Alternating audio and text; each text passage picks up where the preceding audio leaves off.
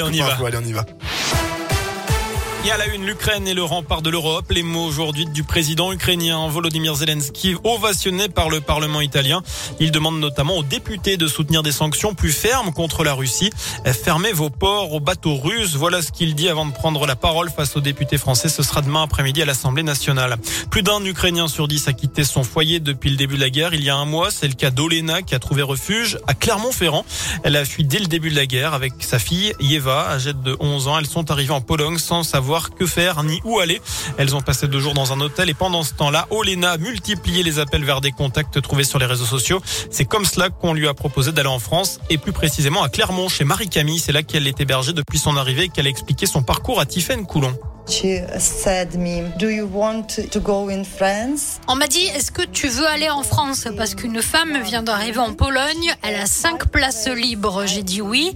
Et le lendemain, j'ai rencontré Camille. Elle m'a dit, n'aie pas peur, je suis là pour vous aider et vous sauver. Bien sûr, c'est très difficile parce que je m'inquiète pour mes parents, mon mari et ma sœur qui sont restés là-bas. J'espère que la guerre sera bientôt finie et que je pourrai rentrer en Ukraine.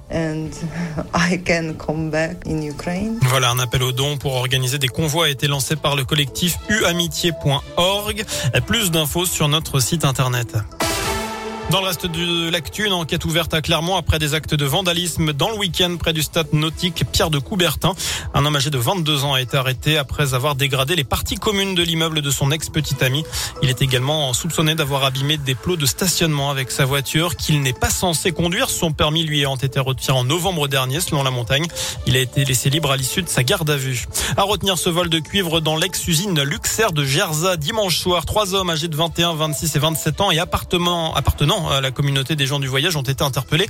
Ils sont suspectés d'avoir tenté d'y dérober ce précieux métal. Les policiers ont découvert sur place leur véhicule auquel était attelée une remorque chargée de 200 à 300 kilos de ce cuivre.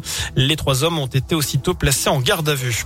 L'appel au calme et à la responsabilité d'Emmanuel Macron après la mort d'Ivan Colonna. Le chef de l'État assure que toute la lumière sera faite sur l'agression de l'indépendantiste corse. Manifestement, il y a un, dysfonctionnement très grave selon Gabriel Attal, le porte-parole du gouvernement, condamné à la perpétuité pour la L'assassinat du préfet Erignac, Yvan Colonna, est mort hier, trois semaines après avoir été agressé par un codétenu radicalisé à la prison d'Arles.